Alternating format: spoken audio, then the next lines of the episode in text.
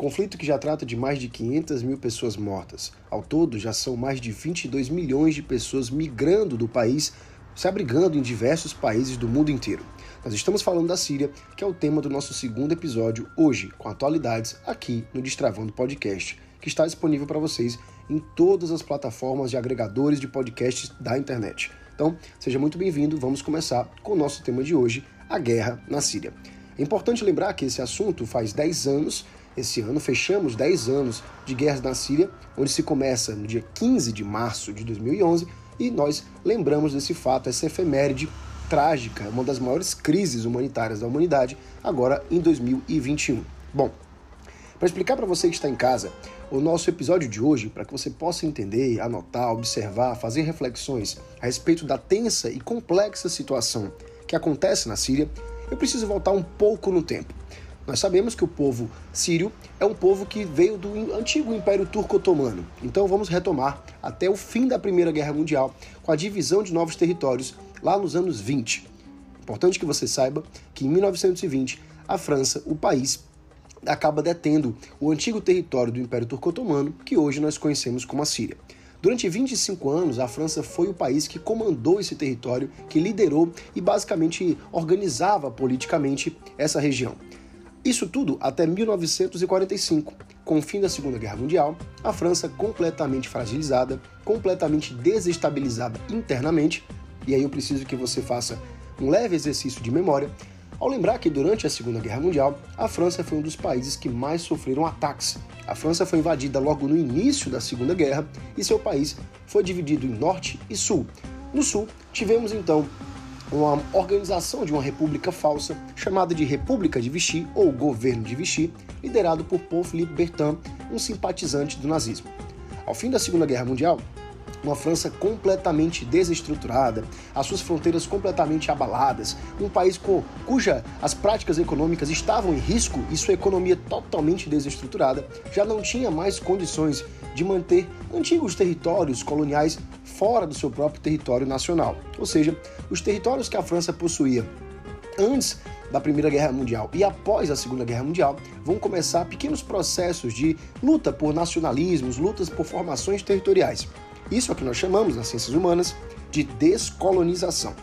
Isso vai acontecer então também com o povo sírio. A Síria, que passou por muitas décadas como um protetorado francês, um território que pertencia à França, vai começar agora, após a Segunda Guerra Mundial, a aderir pequenas condições humanitárias e muito mesmo buscar internacionalmente por alguns direitos e benefícios. É por isso que, ao fim da Segunda Guerra, a Síria é um dos países que vai adentrar o que nós chamamos de Organização das Nações Unidas, muito bem conhecida como ONU. A Síria então entra na ONU com o objetivo de lutar por liberdades e lutas nacionais, ou seja, de formar a própria autonomia nacional. Veja, então desde a Primeira Guerra Mundial, que o antigo Império Turco-Otomano foi se fragmentando, foi se dividindo. Com o fim da Segunda Guerra, a França, que era o país que liderava o território sírio, perde seu poder sobre esse território e, junto com a criação da ONU, o povo sírio então passa a ter condições de lutar pela própria nacionalidade. Bom, vocês devem lembrar muito bem que durante o período pós-Segunda Guerra Mundial, nós costumamos chamar de período da Guerra Fria. Nesse período, as disputas ideológicas entre União Soviética e Estados Unidos, representando o capitalismo internacional, vão fazer com que, dentro do Oriente Médio, surjam movimentos peculiares, movimentos muito singulares. E aí eu espero que você anote com muito cuidado. Lá no Oriente Médio vai surgir um movimento chamado de Baatismo. Professor, como é que eu escrevo isso?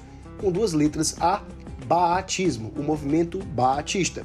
Esse movimento batista, ele tem duas características importantes a nível de política e uma característica importante a nível ideológico, econômico e político. Ou seja, três grandes máximas características. Eu espero que você anote com atenção que o movimento baatista no Oriente Médio, que surge ao fim dos anos 50 e início dos anos 60, ou seja, durante também na Guerra Fria, tem as seguintes características. primeira delas, o nacionalismo árabe. O que é o nacionalismo árabe, professor? É uma luta por formações nacionais que o próprio povo árabe vai liderar, vai encabeçar. Então, primeira característica, o nacionalismo árabe. A nossa segunda característica é o chamado pan-arabismo, o povo árabe tentando também se defender, se proteger contra o avanço do Estado de Israel. Então, o pan-arabismo, uma luta unificada do povo árabe no Oriente Médio. A terceira característica, não menos importante, chamada de socialismo árabe. É uma adaptação do chamado socialismo europeu dentro das condições culturais, geográficas e peculiares da religião islâmica no território do Oriente Médio. Portanto, de novo, o nacionalismo árabe, o pan-arabismo e o socialismo árabe.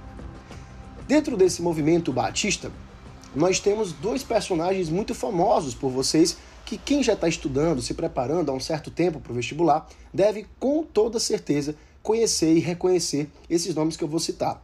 Um muito famoso por liderar o Iraque por 34 anos é o nosso famoso líder Saddam Hussein. Saddam Hussein que teve o apoio dos Estados Unidos, pois era tido como um forte aliado naquela região contra interesses escusos de possíveis inimigos dentro daquele território. Outro personagem do batismo, que aqui no caso, como estamos concentrados na Síria, esse sim é o nosso maior interesse, é o nosso famoso Hafiz al-Assad. O líder religioso Hafiz al-Assad vai entrar no poder na Síria em 1971. Talvez você tenha reconhecido o seu sobrenome, al-Assad.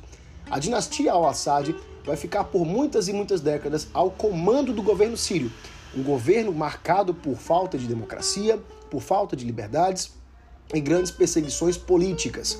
Até que nos anos 2000, literalmente na virada de 99 para 2000, nós vamos ter um processo eleitoral fraudulento, sem nenhum tipo de concorrência, onde o rapaz conhecidíssimo por todos nós, chamado de Bashar al-Assad, vai assumir o governo da Síria. A situação parecia estável, a situação parecia, de certa forma, confortável para o governo Assad, até que na Tunísia, em 2010, na madrugada da virada do ano, começa uma série de manifestações, quase que puxando para 2011, organizadas todas pela internet. Em 2011, todos nós vamos lembrar do que aconteceu no mundo inteiro, chamado de Primavera Árabe. Uma série de manifestações que se inicia na Tunísia ainda em 2010, a partir de uma outra revolução, chamada de Revolução de Jasmim, iniciada por um jovem na Tunísia que não aceitava mais a corrupção dentro de seu país e as grandes dificuldades de se criar um comércio, de tentar ganhar vida na Tunísia. Essa manifestação da Tunísia vai se espalhar por Egito, Iraque, Irã e várias outras manifestações de formas variadas. Importante lembrar que a Primavera Árabe consegue derrubar algumas lideranças autoritárias, outras não foram derrubadas. É o nosso caso aqui na Síria. Bashar al-Assad não é um dos líderes que cai com a Primavera Árabe.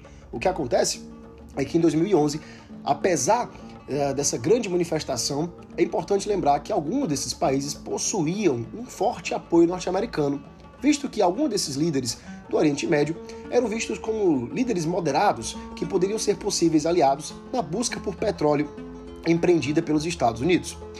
O que acontece então é que as manifestações de rua com a população síria em 2011 e em 2011 vão ganhar destaques em todos os jornais do mundo inteiro, o povo vai às ruas lutando por mais democracia, uma participação popular mais concisa e muitas vezes melhores condições de vida. Nos países vizinhos da Primavera Árabe, vimos o que aconteceu na Líbia. O líder da Líbia, o famoso Muammar Gaddafi, é executado pela população.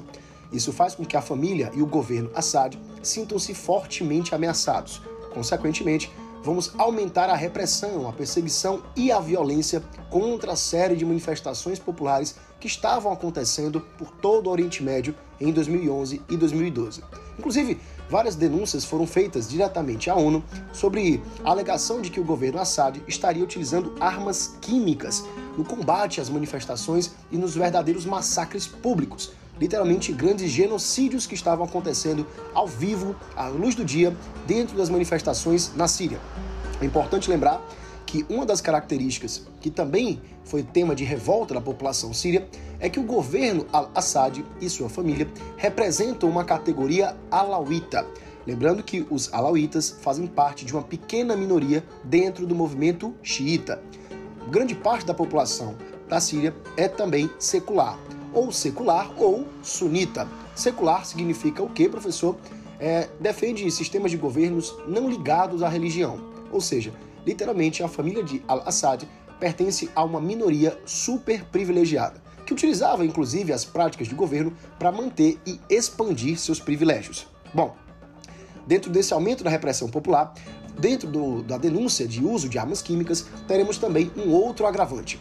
A população que tenta montar sistemas de revolta, movimentos radicais e muitas vezes movimentos armados para lutar contra Bashar al-Assad sofre também com as interferências externas. Importante lembrar que a Arábia Saudita defende os radicais do país na luta por derrubar Bashar al-Assad, ao mesmo tempo que, do outro lado, o país chamado de Rússia, ainda sob liderança de Vladimir Putin, defende o governo al-Assad, que também é um governo que apoia as expedições a respeito de buscas de petróleo e gás natural dentro daquela região.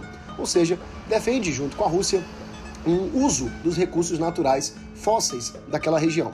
Ou seja, os interesses ali vão além da mera exploração de petróleo, muitas vezes acordos geopolíticos ligados à globalização. O que acontece é que desde 2011 e 2012, grande parte da população síria não consegue fugir do país, e é importante salientar que quem foge do país não é uma classe pobre, é uma classe média que possui algum tipo de recurso para poder migrar para outros países, acaba procurando refúgio na Jordânia, Turquia ou mesmo na União Europeia. Então, eu expliquei aqui para vocês um pouco da origem dessa situação caótica, dessa grande crise humanitária que se acomete sobre a Síria desde 2011. Uma tentativa de derrubada do governo al-Assad que não foi bem sucedida e, na verdade, suscitou mais movimentos retrógrados, reacionários, violentos, agressivos e não democráticos contra a população síria que apenas lutava por algum dos seus próprios interesses. A gente se vê no próximo episódio. Compartilhe com todo mundo nas suas redes sociais. Claro, eu espero que você tenha gostado, tenha entendido e sempre possa nos dar um feedback a respeito da qualidade do som, do conteúdo, dos roteiros e tudo mais. Eu vejo você no próximo programa. Esse episódio de hoje foi um episódio que vocês votaram lá no meu Instagram, arroba professor Fernando Costa, e vocês podem sempre estar sugerindo temas, pedindo temas ou tirando dúvidas que eu posso comentar aqui com vocês. Eu te vejo com toda certeza e com grande prazer no nosso próximo episódio. Um forte abraço!